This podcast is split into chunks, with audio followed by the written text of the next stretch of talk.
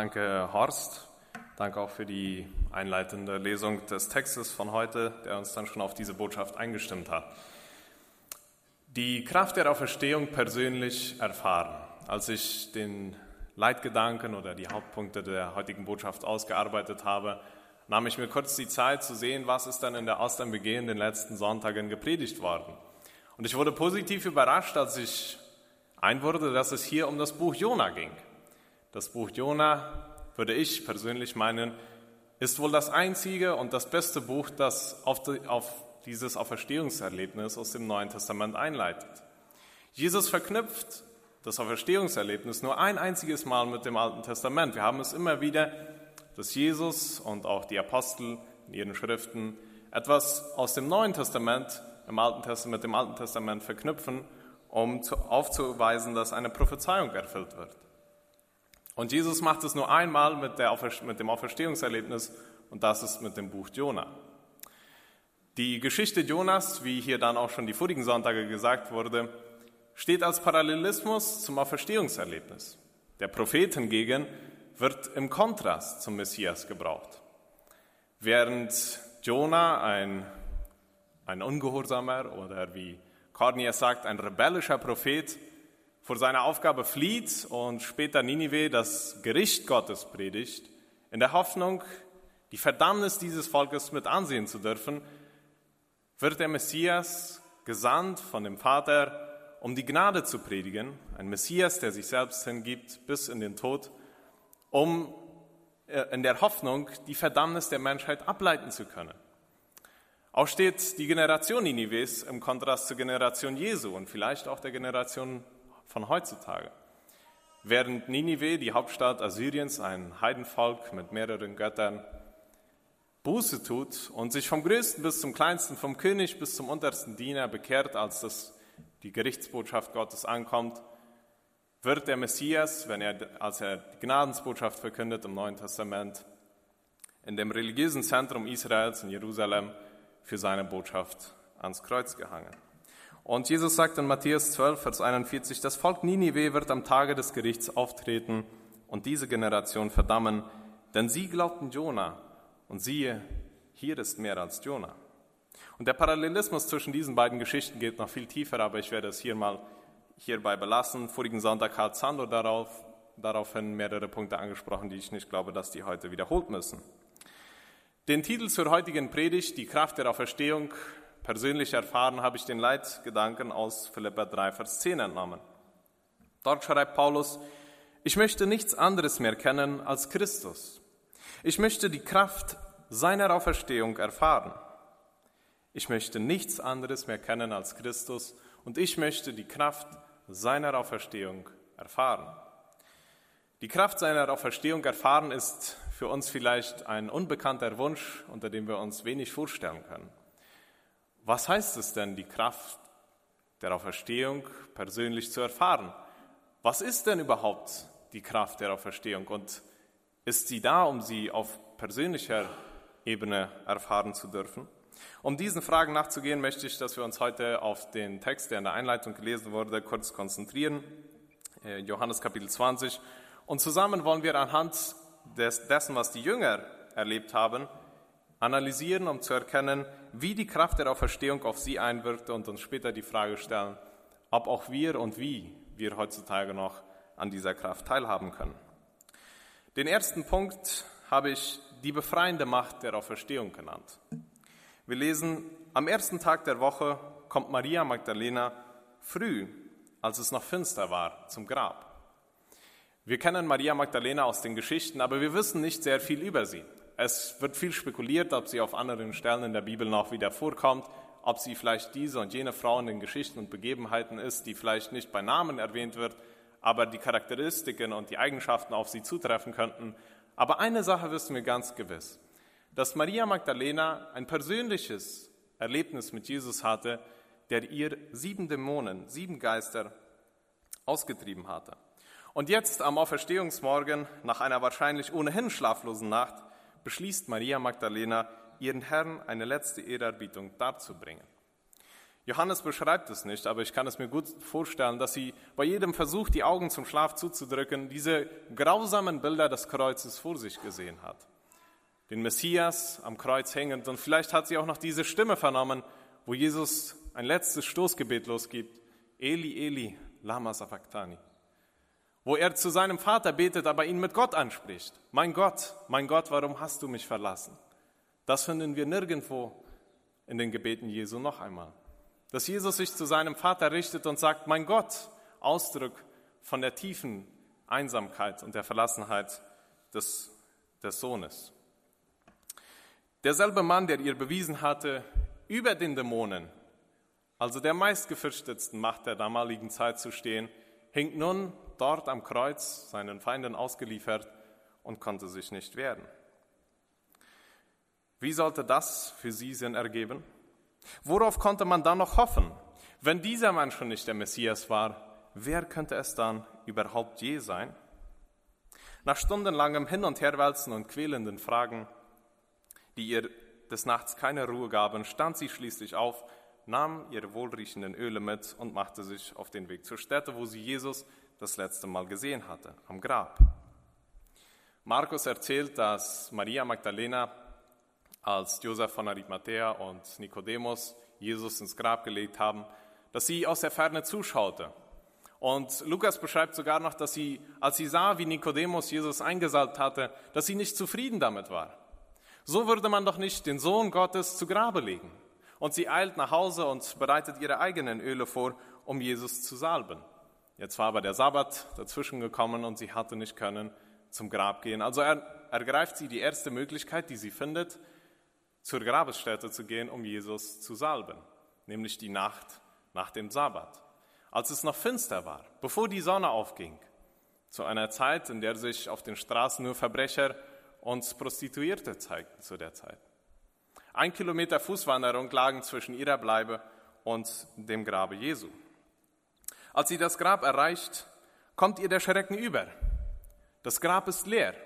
Und ihre einzige Schlussfolgerung, ihre einzige logische Schlussfolgerung zu diesem Ereignis ist, sie haben den Körper des Herrn gestohlen. Der Körper Jesu wurde gestohlen. Also läuft sie zurück zu den anderen Jüngern und verkündet diese Schreckensbotschaft. Für die Jünger begann der Ostermorgen mit einer Schreckensbotschaft. Wenn unsere Welt plötzlich in Chaos ausbricht und nichts von allem, was wir erleben, irgendwie dem einzuordnen ist, was wir von dem Plan Gottes verstehen, dann suchen wir Zuflucht in, den nächsten, in der nächstbesten Erklärung. Meist jedoch basiert diese Erklärung nicht auf der Wahrheit, sondern entspringt wie in diesem Fall unseren tiefsten Ängsten und Verzweiflungen. Sofort laufen Petrus und Johannes, ob zwar Johannes da nicht namentlich erwähnt wird, aber er sagt, der von Jesus geliebte Jünger, und er schreibt auch immer wieder von sich in dritter Person, Sofort laufen sie los, um sich auch überzeugen zu lassen. Und Johannes erwähnt es noch, dass er als der andere Jünger schneller gelaufen war als Petrus. Und wir schmunzeln vielleicht und sagen, okay, hier ging es vielleicht um einen Wettstreit, vielleicht hatten die Jünger das unter sich so, wer der Schnellste war. Aber ich glaube, dass wir hier noch einen tieferen Einblick in dem bekommen, was die letzten Stunden für Petrus gewesen sind. Denn wenn einer kein Auge zugedrückt hat in den letzten Nächten, dann war es Petrus. Wenn einer erschöpft war, dann war es Petrus. Petrus, der nicht nur damit klarkommen musste, seinen Herrn am Kreuz hängen gesehen zu haben und vielleicht beim Augen zu machen diese Bilder wieder vor sich sah, sondern auch damit seinen Herrn in der letzten und schwierigsten Stunde verleugnet zu haben. Trotzdem läuft er los in der Hoffnung, Maria habe sich geirrt. Und er bleibt nicht wie Johannes am Grabeingang stehen und schaut nur von draußen. Er geht direkt ins Grab, um sich überzeugen zu lassen. Und die Schrift sagt, und er glaubte den Worten. Verzweifelt gingen auch sie zurück, verwirrt gingen auch sie zurück zu den anderen Jüngern und Maria war die einzige, die am Grab stehen blieb und bitterlich weinte. Und dann geschieht das Unvorstellbare. Der auferstandene Christus erscheint ihr. Wenn wir uns die verschiedenen Berichte der Evangelien durchlesen zu diesem Ereignis, dann werden wir schnell merken, dass es keine einheitliche Version gibt. Es gibt verschiedene Personen oder Ortsangaben oder verschiedene Zeitangaben, aber in einem sind diese vier Evangelien sich einig. Maria Magdalena war die erste und die einzige, die den auferstandenen Christus am Ostermorgen gesehen hat. Das ist wohl auch der Grund, warum sie in allen vier Evangelien eine zentrale Figur der Auferstehungsgeschichte ist. Und dann kommt uns vielleicht die Frage auf, ja, aber warum dann erst dann Jesus? Warum zeigst du dich ihr erst, als Petrus und Johannes schon nicht mehr da waren? Wäre alles nicht viel einfacher gewesen, wenn du gekommen wärst, als Petrus und Johannes noch da waren? Petrus hätten sie vielleicht geglaubt, Johannes wahrscheinlich auch, aber einer Frau? Warum erscheinst du Maria erst, wenn sie alleine ist? Jesus, der auferstandene Messias, erscheint Maria Magdalena. Und hier trifft sich sinnbildlich die größte Gnade, die ein Mensch je erfahren kann, nämlich die, von den geschlossenen Fässern Satans befreit worden zu sein, mit dem einzigen, der diese Gnade geben kann. Wir erinnern uns daran, dass Maria Magdalena die Jüngerin war, die von sieben Geistern befreit worden war. Und hier am Ostermorgen trifft sich sinnbildlich die größte Gnade, die ein Mensch je erleben kann, nämlich von den geschlossenen Fesseln Satans befreit zu werden, mit dem einzigen, der die Macht hat, diese Freiheit zu bewirken, dem auferstandenen Christus. Im selben Text, den wir zuvor schon angesprochen haben, wo Jesus das Auferstehungserlebnis mit dem Alten Testament verknüpft und das mit dem Buch Jona macht, in demselben Text macht er auch eine Verknüpfung mit diesem Event. Und ich lese noch einmal kurz einige Verse aus Matthäus 12. Dort heißt es, ein böses und ehebrecherliches Geschlecht fordert ein Zeichen. Und es wird ihm kein Zeichen gegeben werden außer dem Zeichen des Propheten Jona. Denn wie Jona drei Tage und drei Nächte im Bauch des Fisches war, so wird der Menschensohn drei Tage und drei Nächte im Herzen der Erde sein. Die Leute von Ninive werden auftreten beim Gericht mit diesem Geschlecht und werden es verdammen, denn sie taten Buße nach der Predigt des Jona und siehe, hier ist mehr als Jona. Und dann im Vers 43, wenn der unreine Geist von einem Menschen ausgefahren ist, so durchstreift er dürre Städten, sucht Ruhe und findet sie nicht. Dann spricht er, ich will wieder zurückkehren in mein Haus, aus dem ich fortgegangen bin. Und wenn er kommt, so findet er es leer gekehrt und geschmückt. Dann geht er hin und nimmt mit sich sieben andere Geister, die böser sind als er selbst. Und wenn sie hineinkommen, wohnen sie darin, und es wird um den Menschen schlimmer als es zuvor war. Wir merken, wie Jesus plötzlich einen Themensprung angeht. Er verknüpft das Auferstehungserlebnis mit etwas aus dem Alten Testament und plötzlich spricht er vom leeren Haus der menschlichen Seele, das, wenn es nicht nach der Reinigung durch das Blut Jesu Christi auch neu bewohnt wird, wieder von sieben schlimmeren Geistern aufgesucht wird. Genauso wie es bei Maria Magdalena geschehen war. Wie kommt es, dass Gemeindegeschwister, die ihr Leben in Ordnung gebracht haben, die auf den neuen Weg des Lebens gegangen sind und plötzlich wieder abkehren, doch so viel schlimmer enden als zuvor. Wir sprechen heutzutage kaum noch, dass jemand besessen ist, aber es ist uns klar, dass diese Person in den, in den Händen des Feindes ist, der sie festhält. Der Dieb kommt, um zu stehlen, zu töten und zu vernichten, sagt Jesus. Und wenn Jesus hier von töten und vernichten spricht, dann spricht er nicht von dem physischen Tod. Der Feind kommt auch, um unsere Gefühle zu töten, um unseren Glauben zu vernichten und um unsere Hoffnungen zu zerstören. Plötzlich werden wir gleichgültig. Wir gehen leichtfertig mit der eigenen Sünde in unserem Leben um. Unsere Sensibilität, die Stimme Gottes zu vernehmen, lässt nach und bald schon erkennen wir nicht mehr die Grenzen zwischen Gut und Böse. So wie es bei Maria Magdalena war. Sieben Geister repräsentieren in der Bibel die vollkommene Verknechtung des Menschen, aber eine Knechtschaft Satans. Nun wird dieser Mensch zur Marionette Satans. Es entscheidet nicht mehr der Mensch, was er will und was er macht, sondern der Feind Gottes. Das war, was mit Maria Magdalena geschehen war, bevor sie Jesus kennengelernt hatte. Der Dieb kommt, um zu stehlen, zu töten und zu vernichten. Ich aber, sagt Jesus, bringe Leben und dieses im Überfluss. Die Fülle wird uns, diese Fülle des Lebens, das Jesus gibt, wird uns durch Maria Magdalena vor Augen geführt am Ostermorgen. Deshalb gilt auch sie als ein Zeichen der Auferstehung und deshalb macht Jesus in Matthäus 12 diesen Themensprung. Das ist die Kraft der Auferstehung Jesu Christi. Ein neues Leben, nicht nur ein leeres Haus, sondern ein neu bewohntes Haus, ein neues Leben. Wenn Jesus unser Haus erst säubert, bevor er einzieht, dann heißt es, er bleibt auch nur, wenn er weiterhin, wenn er es weiterhin reinhalten darf. Und er will es auch tun. Wenn wir ihm jedoch keinen Freiraum geben, uns ständig neu zu reinigen und immer mehr Raum in unserem Leben zu bekommen, dann werden wir die Kraft seiner Auferstehung nicht am eigenen Leibe erfahren. Wir müssen bereit sein, seine Kraft, seine befreiende Kraft der Auferstehung auf uns einwirken zu lassen.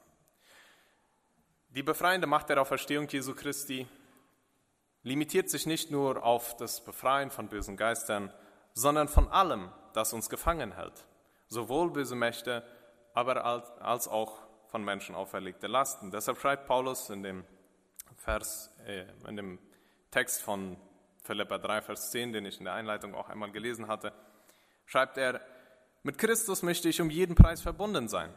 Deshalb versuche ich jetzt nicht mehr durch meine eigene Leistung und durch das genaue Befolgen des Gesetzes vor Gott zu bestehen. Was zählt ist, dass ich durch den Glauben an Jesus Christus von Gott angenommen werde.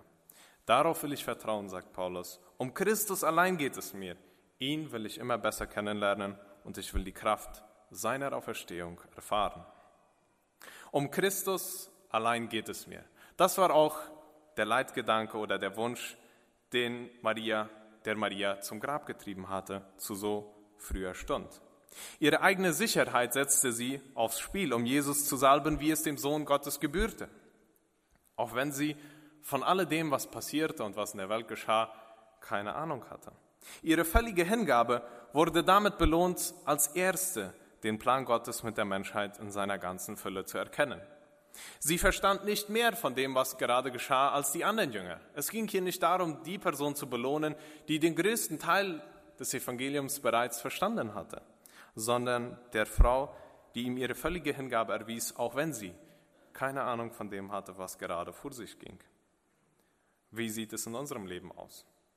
Gilt Jesus immer noch meine völlige Hingabe, auch wenn ich keine Ahnung habe von dem, was in der Welt gerade passiert? Oder meine ich, ich müsse erst alles verstehen, damit sich die Kraft seiner Auferstehung in meinem Leben erweisen könne? Lasse ich mir einbilden, dass das Böse die Überhand erfasst hat? Spreche ich mehr von der bösen Macht, die in dieser Welt ihr Unwesen treibt, als von der allmächtigen Hand Gottes, die trotz aller Bosheit immer noch alles unter Kontrolle hat? Es will uns so leicht passieren, dass wir Jesus aus unserem Blickfeld, Blickfeld verlieren, wenn wir uns erst zu sehr auf alles konzentrieren, das in der Welt nicht so passiert, wie wir es gerne hätten. Hat Gott uns nicht alles in seiner Schrift bereits vorhergesagt? Sagte er nicht, dass diese Zeiten anbrechen würden? Genauso wie er es den Jüngern ein und das andere Mal gesagt hatte, dass er am Kreuz sterben und nach drei Tagen auferstehen würde müssen wenn wir uns von dem Bösen, das in der Welt vor sich geht, blenden lassen und unsere ganze Aufmerksamkeit darauf lenken, Erklärungen zu suchen für alles, was wir nicht verstehen, dann sind wir genau wie die Jünger, die das leere Grab vor sich sahen, aber die erfüllte Prophezeiung nicht erkannten.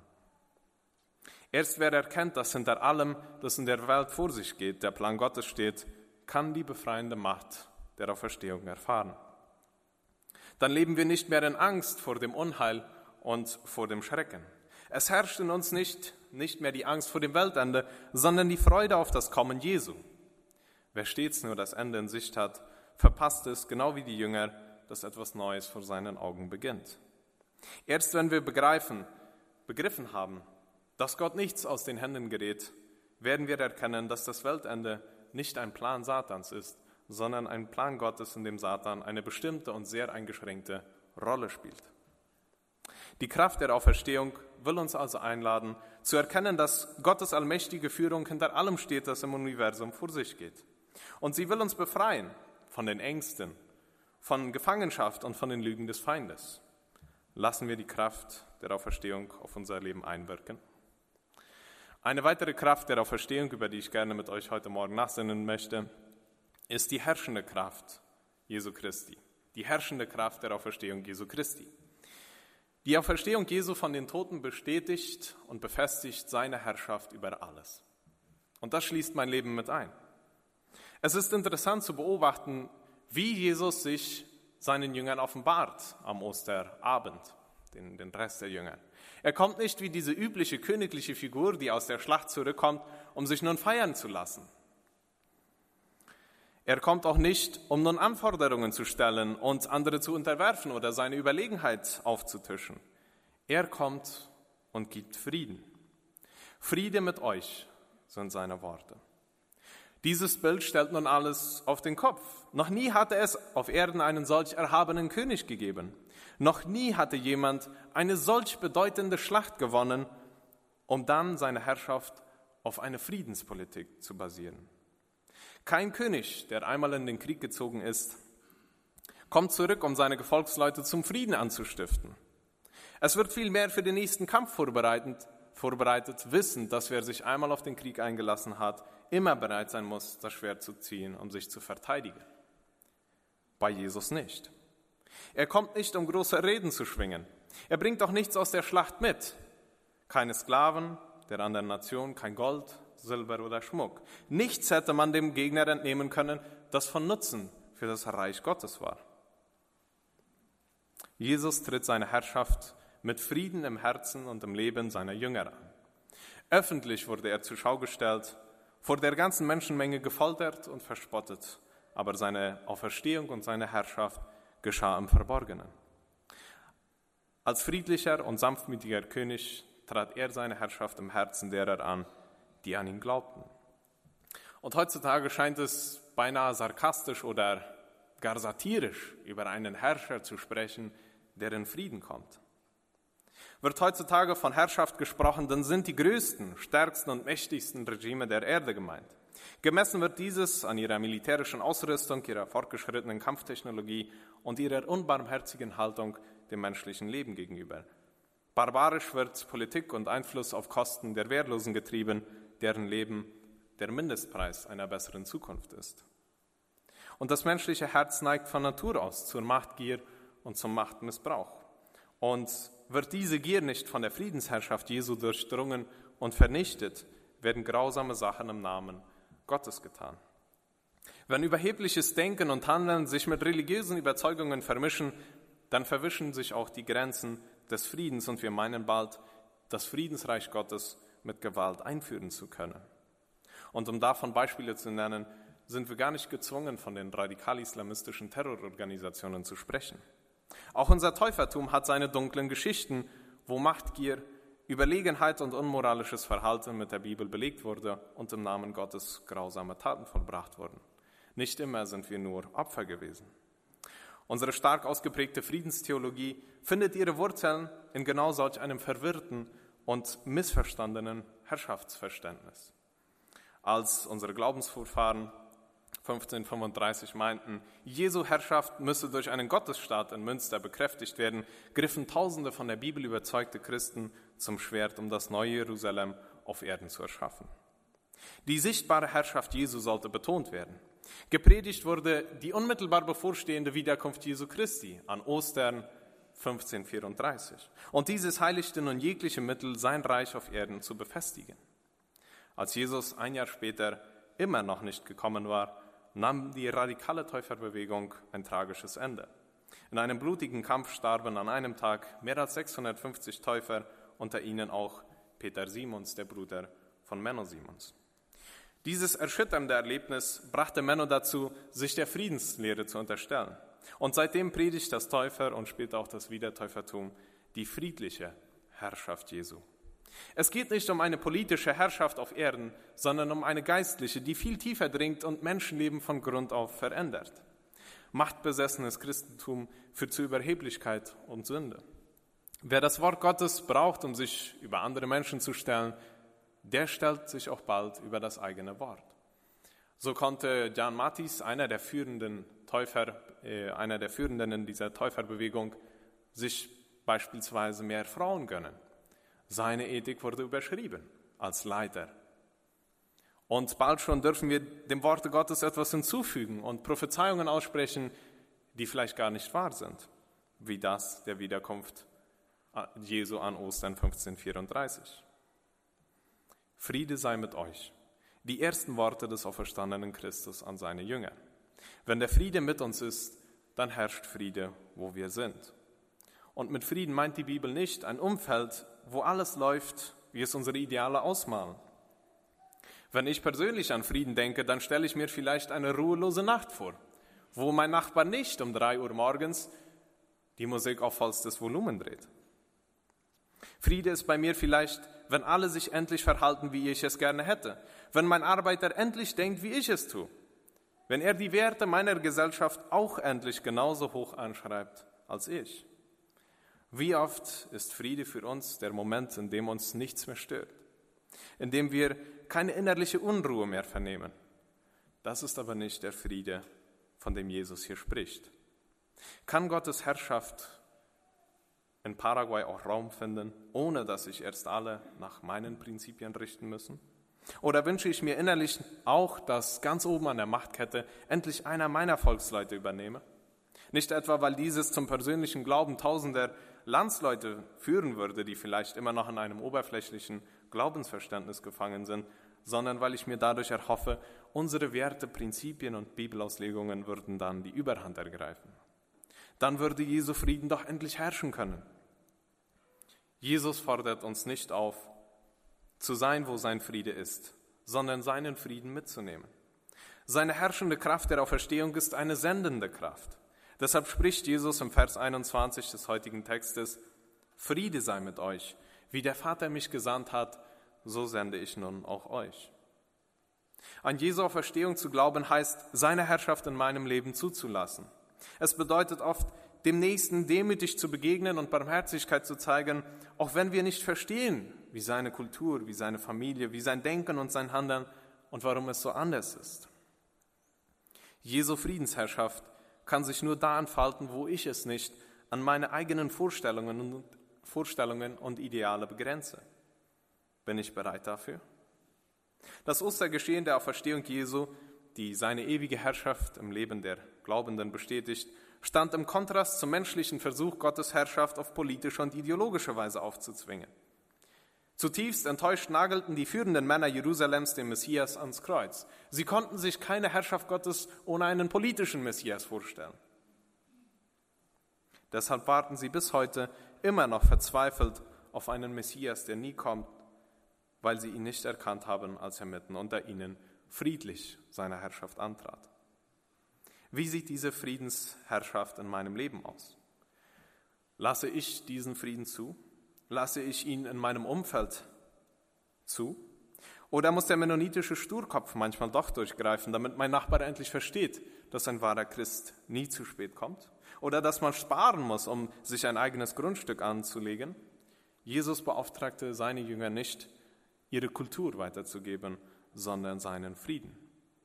Als sich in der, Apostel, in der Apostelgeschichte das Christentum dann verbreitete und interkulturelle Grenzen überschritt, dann kam bei, auch bei den Aposteln diese Frage auf. Welche Bräuche und welche Traditionen sollten wir jetzt dieser neuen Generation auferlegen, anhand dessen wir dann messen können, wie, wie, wie ernst die es doch mit dem Glauben meinen? Und sie kamen in Apostelgeschichte 15 zu dem Entschluss, ihnen nichts weiter, keine Lasten aufzubinden, als sich an das Wort Gottes zu halten. Es wurde Raum gegeben, dass sich die Herrschaft Jesu in ihrem Leben komplett anders und trotzdem tiefgreifend entfalten konnte. Lasse ich meinem Nächsten Freiraum Gottes Frieden auf sein Leben einwirken zu lassen? Darf der Indianer Gottes Frieden auch unter dem Mangobaum erleben? Darf der Friede Gottes sich in seiner Gesellschaft auch durch freigebiges und selbstloses Teilen der eigenen Güter ausdrücken, wie es in der Jerusalemer Gemeinde am Anfang war? Immer, immer wieder werden wir merken, wie sich, wie nicht nur die andere Kultur, sondern sogar der Heilige Geist ganz anders wirken möchte, als wir es uns hier vorgestellt hätten. Als Petrus die erste Bekehrung und Taufe eines Heiden miterlebt, dann darf er erleben, wie der Heilige Geist sich nicht an dem orientiert, was Petrus aus eigener Erfahrung kannte. Als er der Jerusalemer Gemeinde dann später davon berichtet, dann sagt er, und es scheint beinahe entsetzt, und während ich noch predigte, kam der Heilige Geist bereits auf sie. Ich hatte ihnen noch nicht alles erklärt, sie hatten noch lange nicht alles verstanden und schon bekamen sie den Heiligen Geist. Cornelius, der erste Heide, der den Heiligen Geist empfängt, erlebte den Frieden der Herrschaft Jesu. Er und seine ganze Familie ließen sich taufen und nun herrschte Jesus in ihrem Leben auf eine ganz erfrischende und andere Art als er es im Leben des Petrus tat. Das ist es, was das Reich Gottes so vielfältig macht. Lass ich mich von seinem Frieden beherrschen?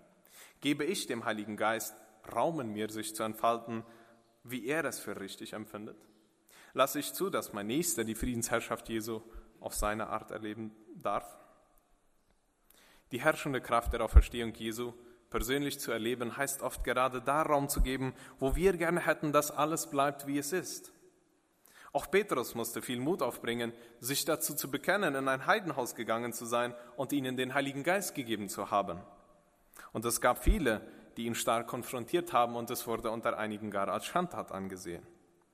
Aber Petrus, Johannes, Maria und auch die anderen Jünger durften erleben, dass die Kraft der Auferstehung eine verändernde Kraft ist. Wo diese Kraft Raum gewinnt, bleibt nichts, wie es einmal war. Das sehen wir im Leben der Jünger, im Leben des Paulus, der Gemeinde in Jerusalem und das dürfen wir auch in unserem eigenen Leben erfahren. Jesus hat diesen Kampf gegen das Böse auf sich genommen, um dich und mich aus der Hand Satans zu befreien. Er möchte dein und mein Haus reinmachen. Er möchte darin Wohnung nehmen und uns mit seinem Frieden komplett durchdringen. Seine Herrschaft soll keine Last für uns sein. Sie soll uns befreien und uns zu dem befähigen, was er in seinem Plan für uns vorgesehen hat. Das ist die Kraft der Auferstehung Gottes. Lass mich versuchen, die heutige Botschaft auf unseren Alltag zurückzubringen. Wir haben davon gesprochen, dass die Kraft der Auferstehung unter anderem eine befreiende Kraft ist. Sie befreit uns von der Knechtschaft Satans, was das Allerwichtigste ist. Wenn ich weiß, dass ich trotz aller Frömmigkeit in der Knechtschaft Satans lebe, dann darf ich diese befreiende Kraft der Auferstehung Jesu erleben. Was bedeutet das jetzt für einen Mennonit in der Knechtschaft Satans zu leben? Man könnte hier nun viele Beispiele geben, aber ich glaube, wir können es auf ein Prinzip zusammenfassen, das dem Kern der biblischen Botschaft entspricht. Wenn ich sündige und es mit Vergnügen mache, dann bin ich ein Knecht Satans. Dann habe ich nicht zugelassen, dass Jesus mein Haus reinhält. Vielleicht habe ich mich mal zum Herrn bekehrt und mein Haus dann mit der Zeit vernachlässigt. Dann ist die Auferstehungsbotschaft für mich die größte Hoffnungsbotschaft und Gott ruft mich vielleicht heute morgens ein letztes Mal. Nehme ich diese rettende Botschaft an? Gebe ich Jesus wieder allen Raum, mein Herz sauber zu halten? Diese befreiende Macht der Auferstehung gilt mir aber auch, wenn ich mich bereits für Jesus entschieden habe und ihm nachfolge, wie es Maria Magdalena machte. Gott will mich auch von den Lügen Satans und der Angst, die er uns einflößt, befreien. Wie oft hat Jesus seinen Jüngern nicht gesagt, dass er sterben und wieder auferstehen musste, und dennoch gerieten sie in Panik, als sie sahen, dass es sich genauso erfüllte, wie der Herr es vorausgesagt hatte? Wie oft hat Gott uns in der Bibel nicht auf die letzten Tage vorbereitet? Ein ganzes Buch hat er uns hinterlassen, damit wir erkennen, wie die Zeit sein soll, wenn sie, wenn sie denn anbricht. Alles hat er uns offenbart, damit wir, wenn es soweit kommt, nicht verzagen, sondern Mut schöpfen, wissend, dass alles nach seinem göttlichen Plan geht. Immer wieder ruft Jesus uns auf, euer Herz erschrecke nicht, denn all dieses muss geschehen. Und ich möchte uns heute morgens herausfordern, die letzte Zeit anders zu sehen, als wir es gewohnt sind.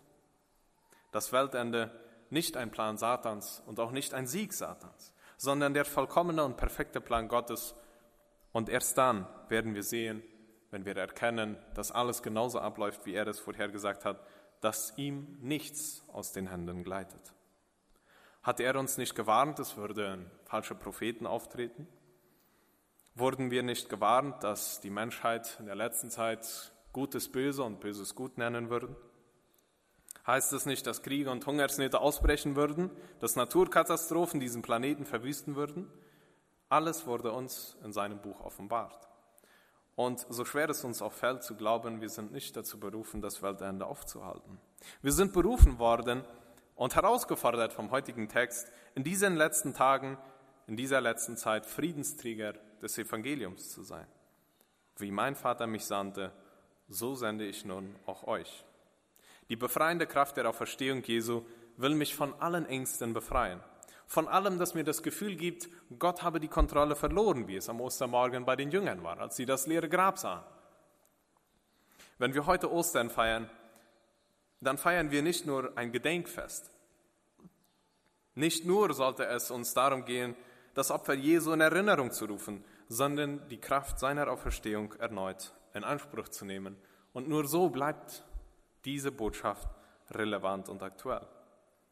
Wenn ich diese befreiende Kraft persönlich erlebt habe, dann wird sich in mir die Herrschaft Gottes offenbaren und ich werde die herrschende Kraft seiner Auferstehung erfahren. Jesus tritt seine Herrschaft friedlich im Herzen derer an, die bereit sind, sich von ihm senden zu lassen, um diesen Frieden weiterzugeben. Aber seine Herrschaft muss mein Leben ganz durchdringen. Und ich muss bereit sein, mein eigenes Ich hinter mir zu lassen. Und vielleicht muss ich bereit sein, meine und auch die kulturellen Gewohnheiten an zweiter Stelle zu setzen. Wie Paulus sagt, dem Jude bin ich ein Jude und dem Grieche bin ich ein Grieche, in der Hoffnung, dass auch nur einer von ihnen errettet wird. Kann ich dem Indianer ein Indianer sein? Die Kraft der Auferstehung Jesu ist eine verändernde Kraft und Jesus möchte mit dieser Kraft an uns arbeiten. Philippa 3, Vers 10. Ich möchte nichts anderes mehr kennen als Christus.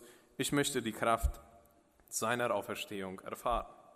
Das wünsche ich mir für uns, für uns alle dass wir diese Kraft beständig in uns tragen und die Kraft seiner Auferstehung in unserem eigenen Leben persönlich erfahren können. Amen.